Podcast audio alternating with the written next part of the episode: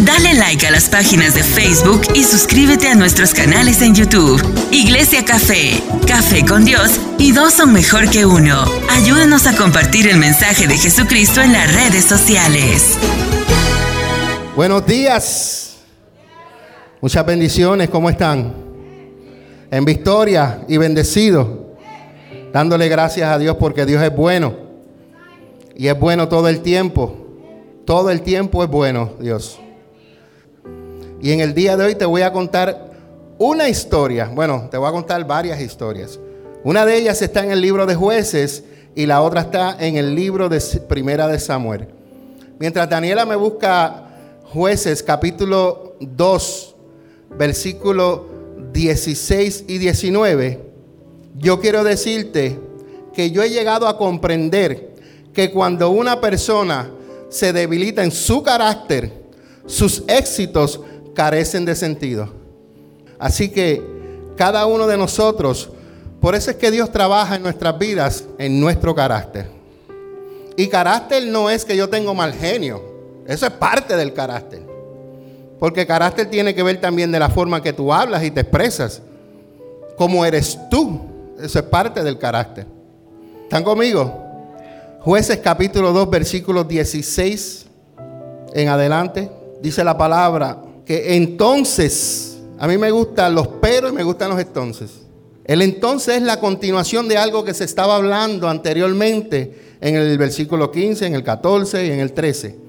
Dice entonces el Señor levantó jueces para rescatar a quién? A los israelitas. Los israelitas eran un pueblo que se apartaba de Dios y venían sus enemigos y los atacaban. Pasaban un tiempo hasta que lloraban y clamaban a Dios y cuando clamaban a Dios, Dios les mostraba su misericordia. Entonces, dice que Dios levantaba jueces para rescatar a los israelitas de la mano de sus agresores. El versículo 17 dice, sin embargo, Israel no hizo caso a los jueces, sino que se prostituyó rindiendo culto a otros dioses. Y a mí lo que me llamó la atención de este versículo de la nueva traducción viviente es que dice que pronto se apartaron del camino de sus antepasados, los cuales habían obedecido los mandamientos del Señor. Déjame decirte que cada uno de nosotros necesitamos, diga yo necesito, tener mi propia relación con Dios. Yo no puedo depender de la relación con Dios de la que tenía mi papá y mi mamá. Yo necesito tener mi relación con Dios. Tú no puedes depender de la relación de Dios que el pastor o la pastora tienen con Dios. Tú no puedes estar debajo de nosotros en el sentido, tú tienes que buscar la presencia. Tú tienes que tener esa relación íntima en lo secreto con Dios. Entonces, ¿qué sucedía con este pueblo? Que este pueblo tan pronto se morían los viejos,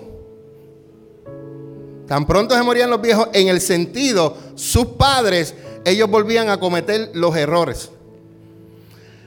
¿A alguien se le ha muerto una abuelita por aquí, que era la que mantenía la familia unida? I have.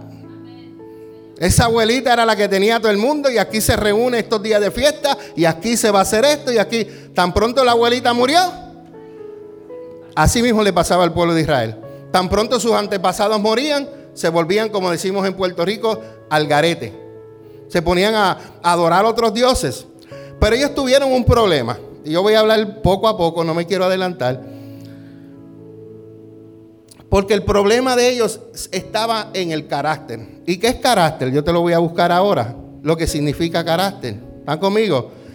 El carácter de Héctor. El carácter de Julio. El carácter de Greg. Es aquel carácter que es un conjunto de rasgos, cualidades y circunstancias. Eso es lo que forma un carácter. Si tú no lo sabías, de la manera en que Dios forma tu carácter, es a través de los procesos.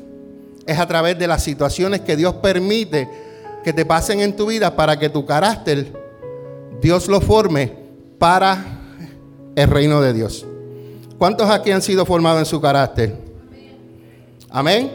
Entonces, el carácter de un individuo ejerce una influencia trascendental en el liderazgo que desarrolla. Un líder tiene que tener un carácter, pero no es el carácter que trae del mundo, porque a veces el carácter que trae del mundo es diferente al carácter que Dios quiere formarte como hijo de Él. El carácter que tú traes del mundo es cuando a ti te alcen algo, lo primero que vas a hacer es vengarte. Sin embargo, el carácter de Dios, cuando alguien te ofende, lo primero que tú tienes que hacer es perdonar. Tienes que aguantar, tienes que tolerar, tienes que ser paciente, tienes que ser bondadoso, tener dominio propio. Me gustó algo que dijo la pastora ahorita. Dios probó su dominio propio allá en Nueva York. Porque no es fácil guiar allá. Los que han guiado allá saben que no es fácil. Y que Dios pruebe tú. Ay, pastora, te compadezco. Yo no fui. Por eso Dios no me probó a mí en esa área ayer. Pero es un poquito difícil eh, en el sentido eh, que tú tienes que mantener tu compostura como hijo de Dios.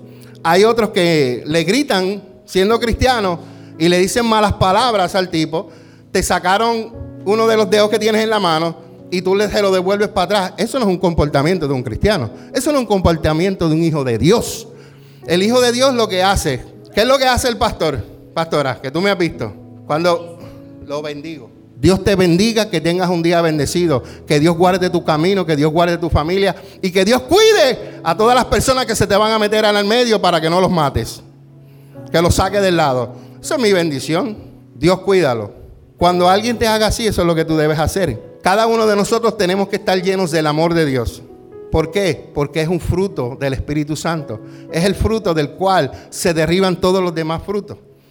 Tú no puedes decir yo tengo gozo si no tienes amor. Tú no puedes decir yo soy bondadoso si tú no tienes amor, porque el amor es lo que hace todo que lo demás fluya. Todo aquel que está lleno de Dios en su vida lo refleja en su carácter. Yo puedo saber quién está lleno de Dios, porque lo puedo ver en su carácter, la manera que habla, la manera en que comporta, la manera en que actúa. ¿Alguien puede ver el carácter en otra persona? Ayer estaba hablando yo con, con Greg y yo he visto cómo Dios ha venido mordiándolo y he visto cómo Dios ha venido trabajando en su carácter. Una de las cosas que Dios lleva trabajando y todavía no ha terminado es en su paciencia, en su tolerancia, en quedarse la boca callada o callado cuando tiene que quedarse la boca callado y hablar cuando tiene que hablar.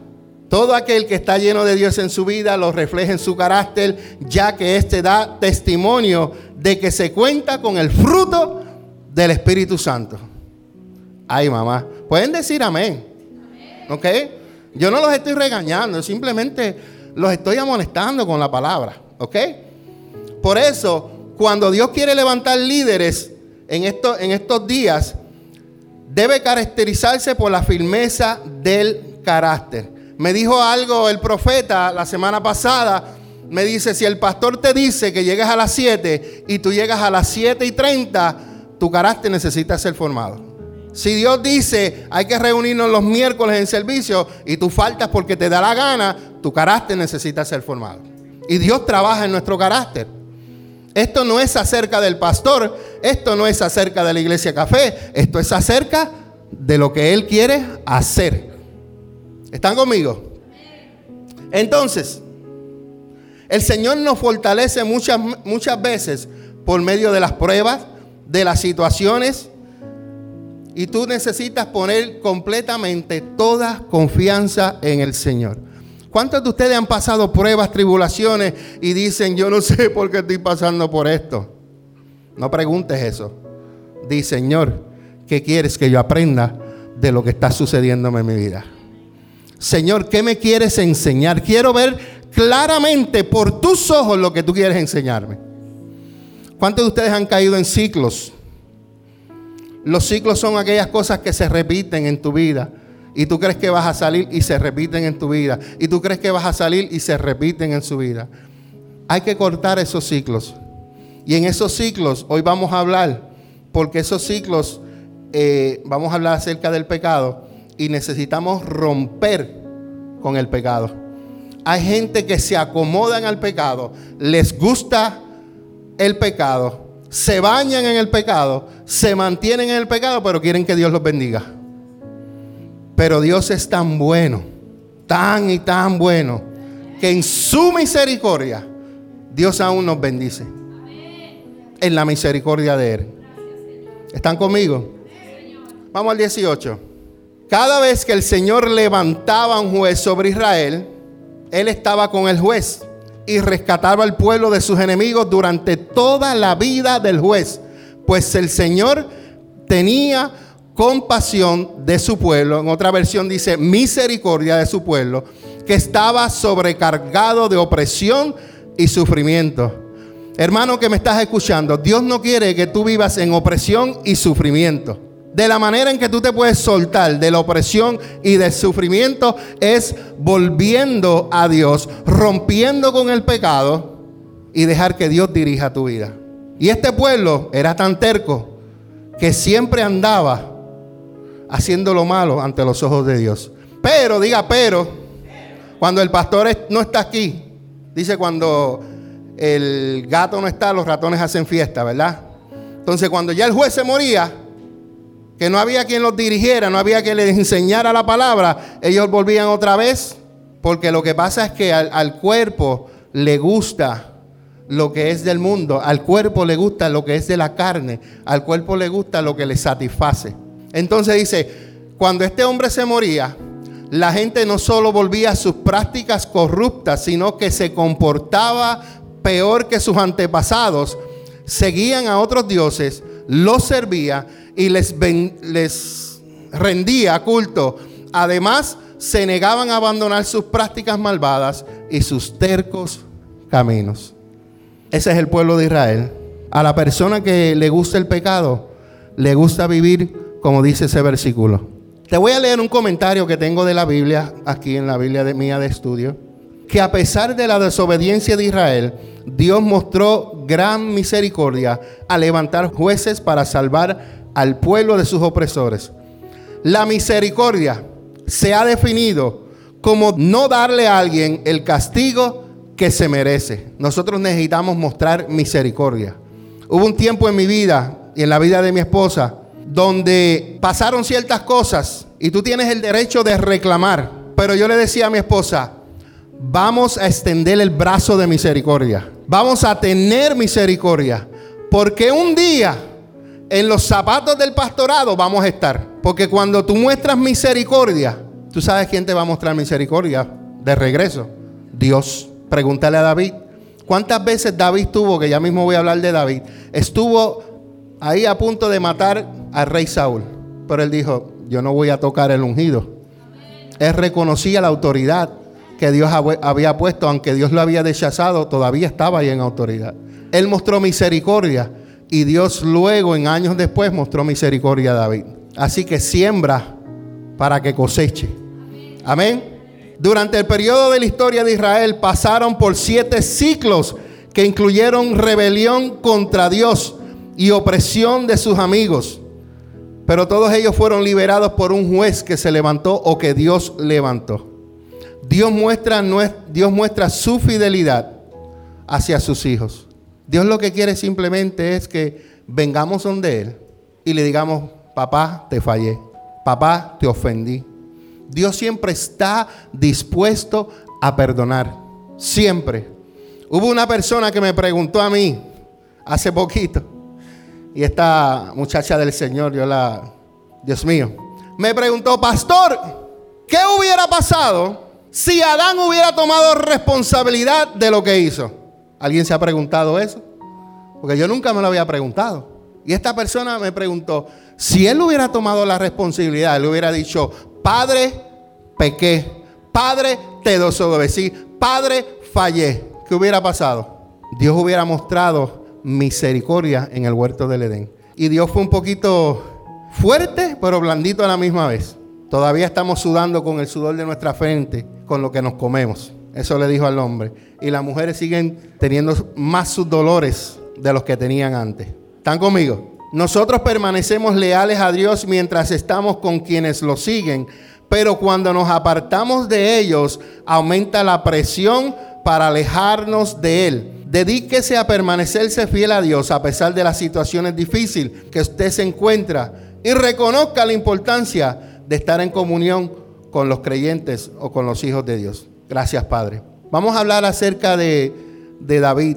En 1 Samuel capítulo 22, versículo 1 y 2, dice que David tuvo que huir porque a Saúl su corazón se le llenó de celos por David. Y dice, y cuando sus hermanos y toda la casa de su padre lo supieron, vinieron allí a él. Y se juntaron con él todos los afligidos y todo el que estaba endeudado. En mi país se dice embrollado. Y todos los que se hallaban en amargura de espíritu. Y fue hecho jefe de ellos. Y estuvo consigo como 400 hombres. A David no le llegó un grupito bueno, le llegó un grupo que tuvo que formar. A nosotros no llegan personas como pastores que necesitamos formarlos. Algunos vienen tristes, algunos vienen con ansiedad, algunos vienen deprimidos, algunos vienen con deudas, algunos vienen con malas mañas. Y el trabajo de nosotros y de la iglesia del liderato es ir formando a estas personas. Me enoja cuando yo veo a alguien que me menosprecia a otra persona. A mí me enoja. Te voy a explicar por qué. Porque cuando yo vine a Jesús, Él me aceptó tal y como es. ¿Quién eres tú para rechazar a alguien? Tú no eres nadie para rechazar a una persona que va a buscar a Jesucristo o que el Espíritu Santo lo ha convencido y Jesús lo acepta tal y como es. ¿Quién eres tú para rechazarlo? Cuando yo a veces veo cosas así, que llegan personas y yo no digo en esta iglesia, porque esta iglesia no pasa, pero lo he visto en otros lugares, me enoja, porque si la persona viene trajeado como yo, lo sientan en las primeras sillas. Si viene trapeado, le dicen, siéntate por allá atrás y ni le hacen caso. Examinémonos si eso está pasando en usted, ¿ok? Yo espero que no, ¿verdad? A David le tomó muchos años trabajar en el carácter de estas personas. A nosotros nos han tocado siete años trabajar con Aileen. Nos han tocado seis años trabajar con Cintia. Nos han tocado cinco años trabajar con Tito. Nos han tocado ah, como cuatro años o cinco trabajar con, con Greg. Con Julio ya lleva como un año, ¿verdad, Julio? Ya, igual que Hilda, como un año. Y nos a la hermana Gloria. Hermana Iris tiene con nosotros como cuatro años, tres. ¡Mil hecha! Señor, todavía sigo trabajando en el carácter de ella. Pero tú sabes que David tuvo y lo que Dios ha sembrado en nosotros. Dios ha sembrado paciencia y tolerancia pero sobre todo, el amor de Dios es el que nos ayuda a nosotros a seguir adelante. El amor de Dios. ¿Por qué yo trabajo con Greg? Porque lo amo. ¿Por qué trabajo con Julio? Porque lo amo. ¿Por qué trabajo con cada uno de ustedes? Porque los amamos. Yo quiero que cada uno de ustedes sea mejor que el pastor. Yo quiero que usted predique mejor que yo, que cante mejor que yo, porque yo no canto, pero que usted cante mejor que yo, que haga las cosas mejor que yo, que si alguien va allá, que sea mejor que yo. Yo quiero que sean mejor. Yo no quiero que nadie se limite. Nosotros tuvimos un problema porque en el, sitio donde estábamos nadie podía brillar más que el pastor. Nadie podía hacerse, y eso es un problema. Gracias a Dios, Dios permitió que viviéramos eso para que nosotros no fuéramos así. Y aquí hay libertad. Y damos libertad al Espíritu Santo. Amén. Entonces, cuando hay situaciones que yo no puedo resolver, yo le digo al Señor, Señor, dame palabras de sabiduría para poder hablar con esta persona. Lo primero es la paciencia. Lo segundo, hay que pedirle a Dios sabiduría. Si en tu trabajo hay alguien que te está haciendo la vida un poquito, ¿verdad? Dios te está formando tu carácter, tu paciencia. Pídele a Dios que te dé sabiduría de cómo tú puedas hablarle a esa persona. Cómo tú puedas eh, eh, eh, con la sabiduría que Dios te da, con las palabras que Dios te da, entrar a su corazón. Solamente Dios lo puede hacer. A cada uno de ustedes poco a poco los hemos ido formando. Y David formó a esa gente y llegó a tener un enorme ejército. Y sobre ellos hay muchos que se llamaron los valientes de David. Los valientes. De los 400 hubieron un grupo que se llamaron los valientes. Wow, gracias Señor. David, un hombre conforme al corazón de Dios, llega, no le llegaron líderes que tocaban la batería, no le llegaron líderes que tocaran el piano, no le llegaron nada, llegaron gente que había que formarlo desde el principio. Y a mí me gusta eso, me gusta, me gusta formar a las personas desde el principio. No es lo mismo uno formar a alguien, por ejemplo, voy a usar a Ana, Ana vino del catolicismo y a Ana se le fue impartiendo lo que dice la escritura sobre ciertas creencias que la religión tiene. Y cuando ella veía en la escritura, su mente se le sacaba lo viejo y se le ponía lo nuevo. Ella dijo, ella dijo algo una vez que nosotros nos quedamos like. Ella pensaba, no, que si hago esto, pues nunca voy a ser salvo. Bueno, mija. Pero es cuando no conocemos la escritura. Cuando nosotros conocemos la escritura dice que si confesamos nuestro pecado, Dios es fiel y justo para perdonarlo. Nosotros nos acercamos al trono de gracia creyendo que Él está y recibiendo el perdón. Porque hay mucha gente, esto, que le piden perdón a Dios, pero no aceptan el perdón de Dios. Y tenemos un enemigo que nos ataca. ¿Ok? La gente que yo necesito puede estar en la iglesia, puede estar en mi equipo de trabajo, pueden estar de los que van a venir pronto, pero lo importante es que nosotros lo podamos formar. Y yo quiero que usted sea parte para formar a estos valientes que van a trabajar. Así que usted no se desaliente porque va a haber gente que tú le, va, tú le vas a dar la mano, tú los vas a ayudar, tú los vas a levantar, ellos van a estar ya limpios y de momento se fueron. Yo tenía una pelea con Dios antes por eso. Porque nosotros invertíamos mucho tiempo sanando, enseñando, formando y de momento la gente se iba. Y yo decía, Dios, pero ¿qué es esto?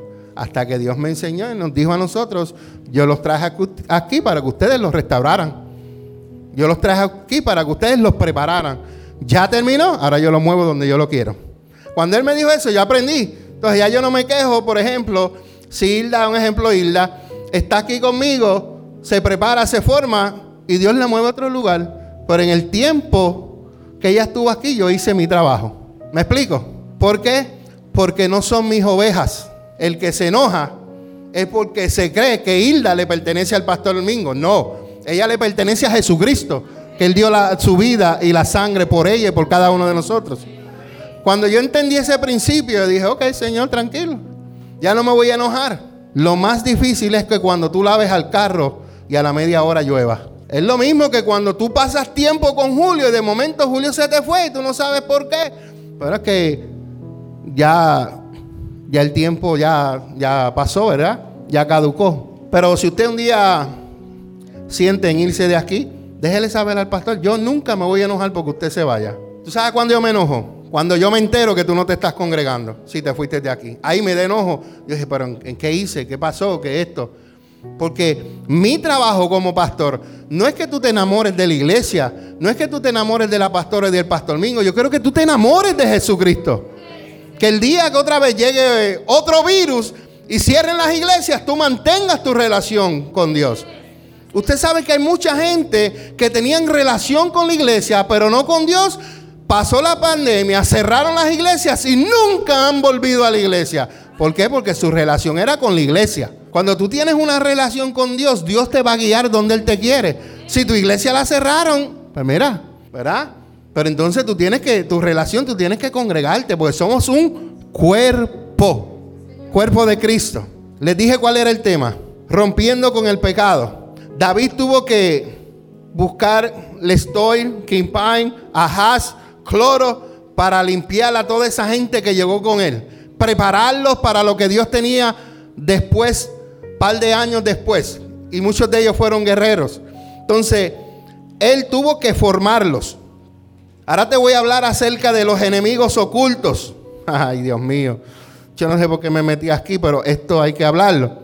El libro de los jueces nos habla acerca de las diferencias que existen entre el, el enemigo subyugado y el enemigo erradicado. Les voy a explicar, no se asusten. El enemigo subyugado, cuando Dios decía, vayan aquí, eliminen a todo el mundo, vacas, caballos, ovejas, hombres, mujeres, niños. Dios decía, elimínalos. Cuando la gente no obedecía a Dios, ¿tú sabes lo que hacían los israelitas? Esa gente se los llevaban y eran subyugados. Él era mi esclavo, yo lo poseía. Pero ¿qué pasa? al tú tener tanta gente que Dios te dijo que, los matara, ¿sabes lo que hacía la gente? Las costumbres de él empezó a pegárselas al pueblo de Israel. Lo que él adoraba, y ahora empezó el pueblo de Israel a adorarlo.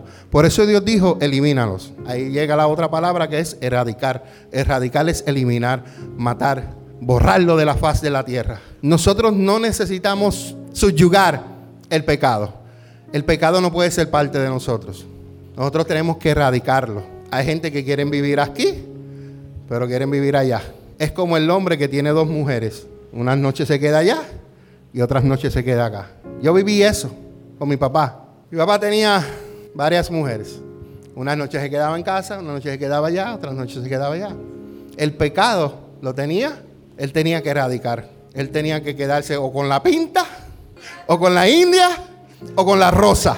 No podía seguir ahí. Nosotros a veces hacemos eso. Venimos de, venimos de allá, venimos de las tinieblas y venimos al reino de Dios. Y en vez de eliminar aquello que nos ataba, todavía lo seguimos cargando. Todavía lo recordamos. Todavía pensamos en esas cosas. Y tú tienes que eliminarlas. Si tú eres una persona, un ejemplo, que anteriormente hacía fechorías, en el sentido hacías cosas ilícitas, tú no puedes seguir sirviéndole al Señor y siguiendo haciendo las cosas ilícitas. Toda cosa ilícita es aquella que va en contra de las leyes de los Estados Unidos. ¿Me explico? Entonces, necesitamos cambiar nuestra manera de pensar. Este hombre que está aquí al frente mío y este servidor, nosotros éramos los más pirateros que habían.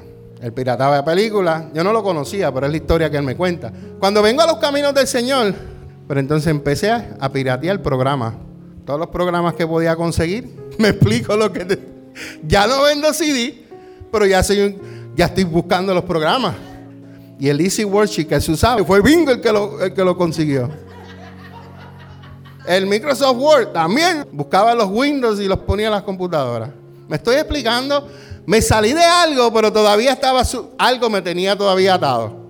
Hasta que un día yo le dije a mi esposa, me dolió, porque el programa Easy Worship me costó a la iglesia 500 dólares. Pero yo digo, o voy a seguir subyugado al pecado, haciéndolo ilícito, o me pongo donde me tengo que poner. Y dale gracias a Dios que el programa me lo pudieron dármelo en, plazos, en seis meses, porque sacar 500 de un, de un cantazo es un poco fuerte y pude comprar el, programa que lo estamos usando hace seis años, ¿verdad? O cinco, seis, años. Después Microsoft Word, PowerPoint, yo usaba PowerPoint.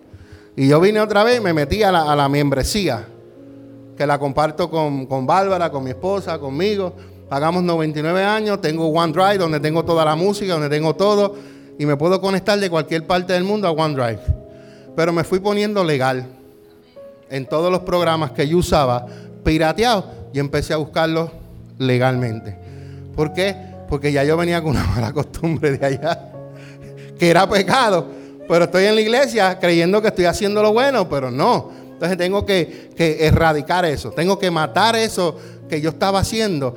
Y usted analícese usted qué es lo que usted hacía antes que todavía lo siga haciendo. Si usted mentía en los tases y le decía, a, ponía en los tases que tenía tres hijos reclamó dos hijos de Puerto Rico y uno de aquí, mire, elimine eso. Usted está atado al pecado todavía. No pierda su salvación por eso. No haga trampa, no haga cosas ilícitas. Sea honesto, sea transparente delante de Dios. Oh, el pastor no te ve. I don't, I don't care, yo no te veo. El que te ve es Dios. De mí no te escondas. A mí me importa si te dan 8 mil, 10 mil, 15 mil pesos. A mí no me importa. Porque tú no vas a diezmarlo en la iglesia anyway. Porque you're greedy for the money. So you lo vas a usar para ti. Pero me preocupa tu salvación. Eso sí me preocupa. Eso sí me preocupa. La salvación que después de tantos años, por, por tonterías que hay que eliminarlas de tu vida, está sirviéndole a Dios, pero sigue con las mismas cosas que hacía. Hay que, hay que erradicar esas cosas. ¿Están conmigo? Entonces, Dios le había dado la orden al pueblo de Israel de no hacer ninguna alianza con las naciones de Canaán. Ninguna.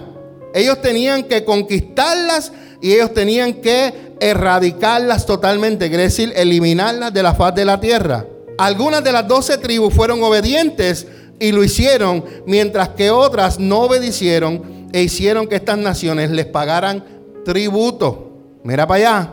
Algo similar sucede con algunos cristianos. Al llegar al camino del Señor, lo hacen con una debilidad en sus vidas, la cual los mantiene subyugados. Y mientras su vida espiritual está fuerte, ellos mantienen el control sobre el asunto. Mas cuando se descuidan espiritualmente, esta debilidad se fortalece y los destruye. Explíqueme, pastor, porque me dejó igual. Puede ser que tú comiences a servirle al Señor y tú crezcas y tu vida espiritual sea fuerte y todavía no has er-, erradicado ciertas cosas.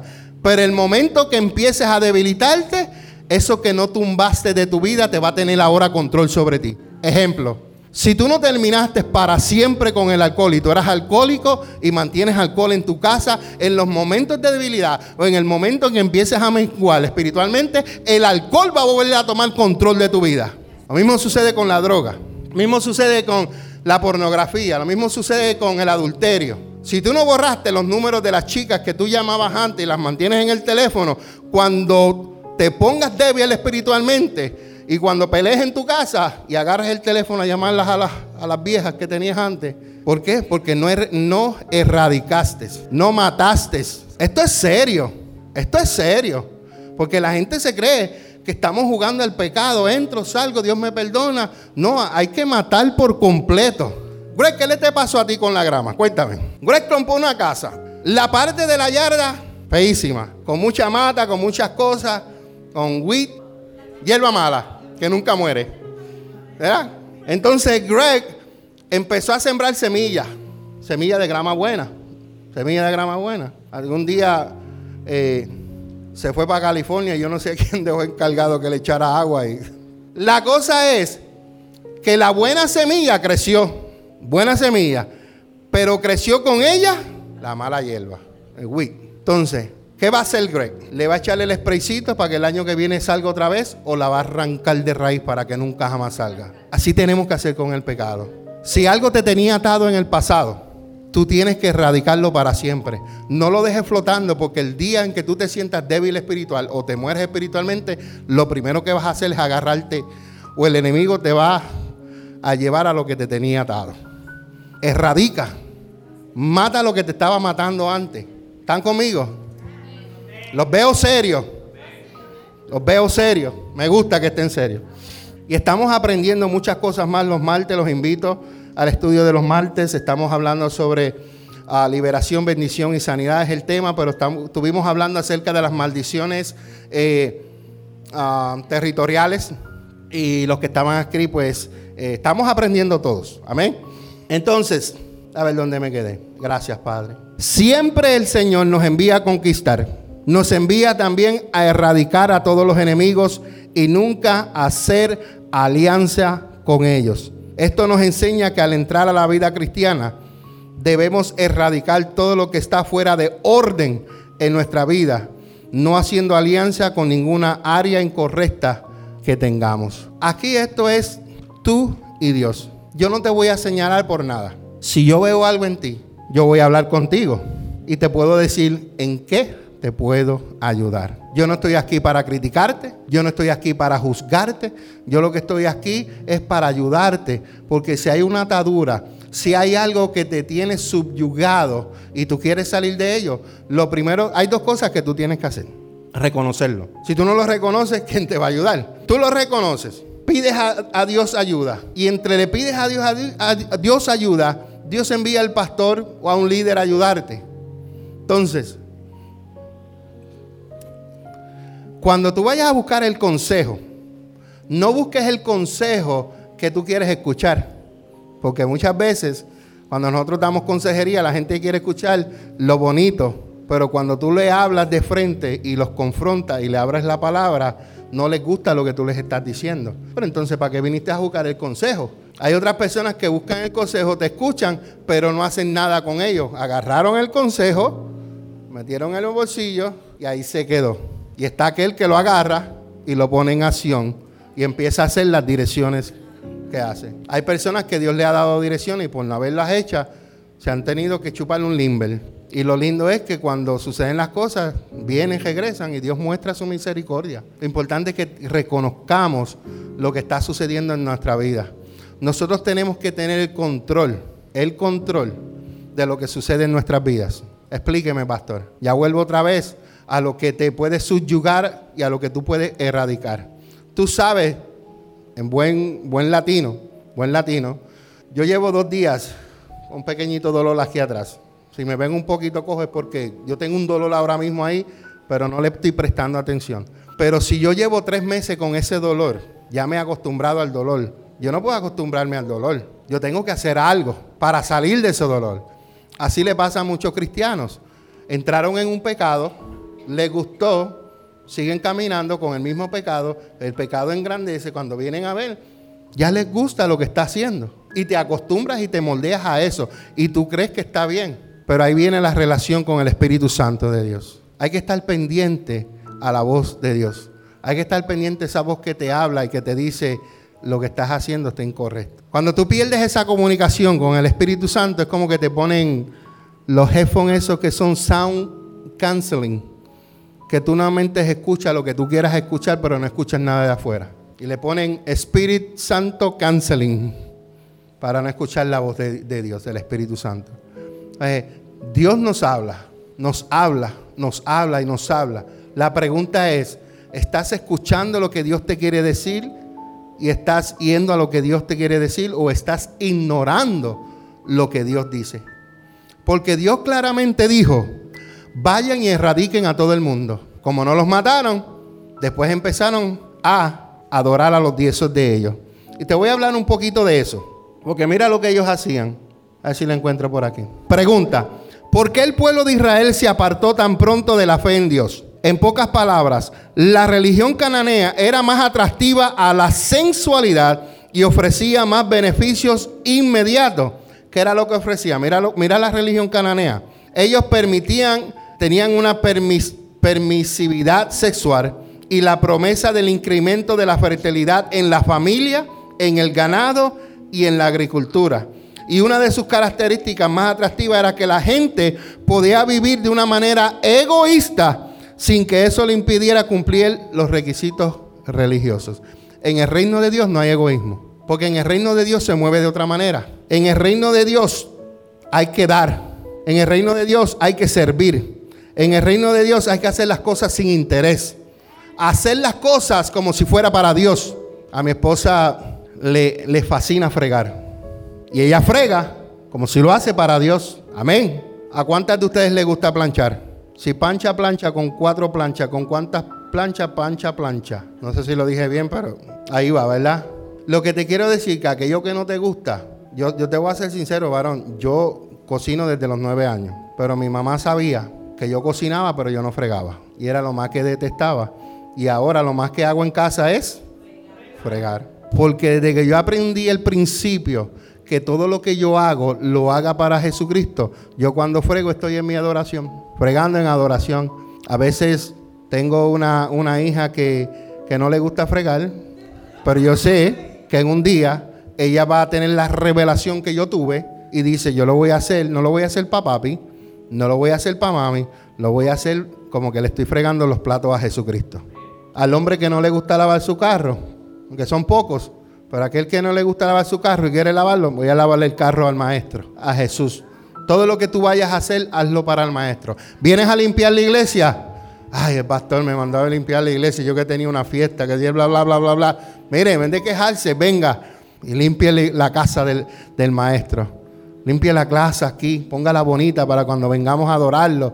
Huela rico, se, se vea bien, se vea igual usted haga en su casa. No invite a la presencia de Dios a una casa desordenada. Organícela, manténgala limpia. En el cielo hay una organización tan grande, hay una limpieza tan grande que las calles son de oro y el mar es de cristal. Se lo dice Apocalipsis. Entonces, nosotros como hijos de Dios tenemos que imitar a nuestro Padre. Nosotros necesitamos ser organizados. Dice la Biblia que al principio Dios creó los cielos y la tierra, pero hubo alguien que la desorganizó y Dios empezó otra vez a organizarla. Así que si usted no es organizado, pídale al Señor un espíritu de organización y de limpieza. ¿Está conmigo? Entonces, alguien me envió, no sé si fue la pastora Mili, me envió una foto y tenía como un pensamiento. Y en la foto había una vaca donde en el campo donde ella, vivía, donde ella estaba había mucha grama verde. Pero ella metió la cabeza fuera de los alambres para comerse la hierba que está afuera. Aquí la enseñanza es, hay de comer en la casa de Dios, porque hay que estar buscando lo de afuera. Cuando tú, no, cuando tú no erradicas el pecado, tú eres como esa vaca que tienes hierba buena para comer, pero te vas a comer afuera. Y hay que tener cuidado con lo que tú escuchas, con lo que tú ves. Tenga cuidado con lo que usted ve en televisión, en YouTube. en lo que ven TikTok, eso es famoso ahora. Después Satanás envía un espíritu de, de mentira, un espíritu de confusión y después hay que venirte a hacerte liberación aquí. Tenga cuidado con lo que usted ve, con lo que usted escuche. Todo tiene un filtro, ¿verdad, Héctor? ¿Cuál es el filtro? La palabra de Dios. Si eso no está alineado a lo que Dios dice ahí en la palabra, mira, echarlo por un lado. Porque hay doctrinas de hombres, hay dogmas de hombres y hay que tener cuidado con eso. Cuide sus oídos, cuide sus ojos lo que ve, no vaya a comerse del pasto que hay allá porque aquí hay palabra de Dios. Aquí hay palabra de Dios. Y cuando hay palabra de Dios, usted apoya lo que Dios está haciendo en esta casa. Hay algunos de ustedes que no son suscriptores de la Iglesia Café en el canal de YouTube. Hay algunos de ustedes que no están suscribidos a Café con Dios o a Dos Son Mejor que Uno en YouTube. Y yo me pregunto, ¿por qué estás yendo a comer allá si aquí hay alimento? Entonces, seguimos a Raimundo, a fulano, a Mengano, pero, a los que están en la casa no se apoyan. Julio, un ejemplo, Julio, si a Julio le sucede como hijo mío algo, él va a buscar a su padre espiritual para que lo ayude a él. Él no va a ir a buscar a Dante Gebel. Él no va a ir a buscar al otro dominicano o al otro de, de Costa Rica, porque el pastor de él soy yo. ¿Me explico? Si, si, si yo le di de comer a Julio y él está comiendo de mi mano, él tiene el derecho de venir donde mí, porque Él es mi hijo, yo soy su padre. ¿Acaso usted rechaza a su hijo cuando viene y dice, papi, necesito ayuda? Muchos de los hijos, las ayudas de ellos son, papi, necesito 100 pesos. yo estuve ahí. yo estuve ahí. ¿Están conmigo? Entonces, hablé de que el ejército de David tuvo que ser formado. Hablé de que tenemos que tener cuidado con los enemigos ocultos, con los pecados ocultos y voy a hablar acerca de el mar o el pecado debe ser erradicado. ¿Ok? Cuando hay un enemigo subyugado y no erradicado, hay una fuerza que te oprime, aunque tú no te des cuenta. Y aunque ella tiene un profundo deseo de liberarse de ella, esta es más fuerte y la domina. No estoy hablando de posesión, estoy hablando de opresión. La opresión es por fuera, ¿ok? Y Satanás es experto en oprimirte hasta que caigas. Anoche estaba viendo un show y volvemos otra vez a lo que es este... Estaba viendo este programa con mi esposa y gracias al Espíritu Santo que me lo trajo a la mente. Y este, este, este programa se trataba, ese capítulo, de que un joven afroamericano fue, eh, eh, fue preso porque lo cogieron vendiendo lo que es carteras pirateadas relojes pirateados, zapatos pirateados de marcas grandes que valen 250 pesos, la estaba vendiendo por 30, por 40. Pero ¿qué sucede? El que lo indujo a eso fue el propio de la FBI. Fue donde el Greg, voy hoy, le digo, mira, tengo esto para que lo venda. Y él me dice a mí, no quiero. Pasaron los días. El mismo FBI va otra vez en el cine le dice, mira, tengo esto para que te haga unos par de pesitos. Él le dice, no quiero. Estuvo tanto oprimiéndolo que hasta un día dijo, ok. El mismo FBI lo sedució para que hiciera cosas ilícitas. ¿Y tú sabes lo que hacía? Una de las muchachas que es investigadora, cuando fueron a buscar las evidencias, él tenía el tag de la evidencia, pero cuando ella metió la mano, encontró otro tag de evidencia. Quiere decir que ellos estaban usando lo mismo la misma carnada para hacer la gente. Y eso es lo que hace Satanás. Él coge lo mismo para hacerte caer. Y va a estar ahí tanto empujando y empujándote y empujándote. Y si no te mantienes firme en el Señor, ¿qué va a pasar? Vas a caer, vas a caer. Termino con esto. Dice, para erradicar el enemigo y vivir en completa libertad necesitamos al Espíritu Santo, el cual solo puede actuar cuando se manifiesta en nosotros cuando tenemos un genuino arrepentimiento. Lo que mata la presencia de Dios es la falta de arrepentimiento. El primero que yo apunté en la tarjetita. Falta de adoración o adoración interesada. Y esos son otros puntos. Pero este mensaje es acerca de necesitamos erradicar que, no, lo que nos tenía esclavos. ¿Qué te tenía esclavo a ti anteriormente? ¿Qué era lo que te ataba? ¿Ya lo soltaste o todavía lo sigues arrastrando contigo? ¿Todavía tu pasado ya lo echaste a un lado o todavía te sigue persiguiendo? ¿Qué no has erradicado? Algo le pasó similar a David. ¿Se recuerdan cuando, cuando David falló al Señor y cometió adulterio y mandó a matar eh, a uno de sus de su ejército? David incurrió en un pecado, guardó su secreto y creyó que solo él lo sabía. Aquí el problema fue que él creía que él solamente lo sabía, pero llegaron a, a los oídos de los enemigos. Nosotros tenemos que tener cuidado, porque cuando nosotros no erradicamos lo que es el pecado, ¿sabes quiénes se van a dar cuenta? Tus enemigos. ¿Sabes lo primero que te dicen? Y eso que ya que es cristiano, hay que erradicar el pecado. Somos luz en medio de las tinieblas. Tenemos que estar brillando. Como dicen en mi país. Como quiera van a hablar. Pero mientras tú, tú, no le des que hablar a ellos y mantengas tu testimonio íntegro delante de Dios, allá ellos que hablan. Pero tú mantén tu testimonio, ¿ok? Entonces, el profeta Natán le dijo, le dijo a David de parte del Señor, mas por cuanto con este asunto hiciste blasfemar a los enemigos de Jehová, vas a perder el hijo. Él tuvo una consecuencia por eso. Los enemigos de David veían todo lo que David hacía, aunque él nunca se percató de ello. Nosotros hemos llegado a hacer espectáculo al mundo, a los ángeles y a los hombres, como dice Pablo en 1 Corintios 4:9. Dios podría haberle dado a David mucho más, pero su pecado detuvo la prosperidad. Ese yo lo subrayé y ese yo lo marqué porque quiero hacer énfasis. Examínate por qué tú no estás prosperando. El pecado no te deja prosperar. David le abrió puertas a la maldición y él habitó en su casa. Luego David reconoció el pecado y él se arrepintió y Dios lo perdonó. Qué lindo cuando podemos venir delante del Señor. Hicimos algo y le pedimos perdón al Señor y Dios nos perdona.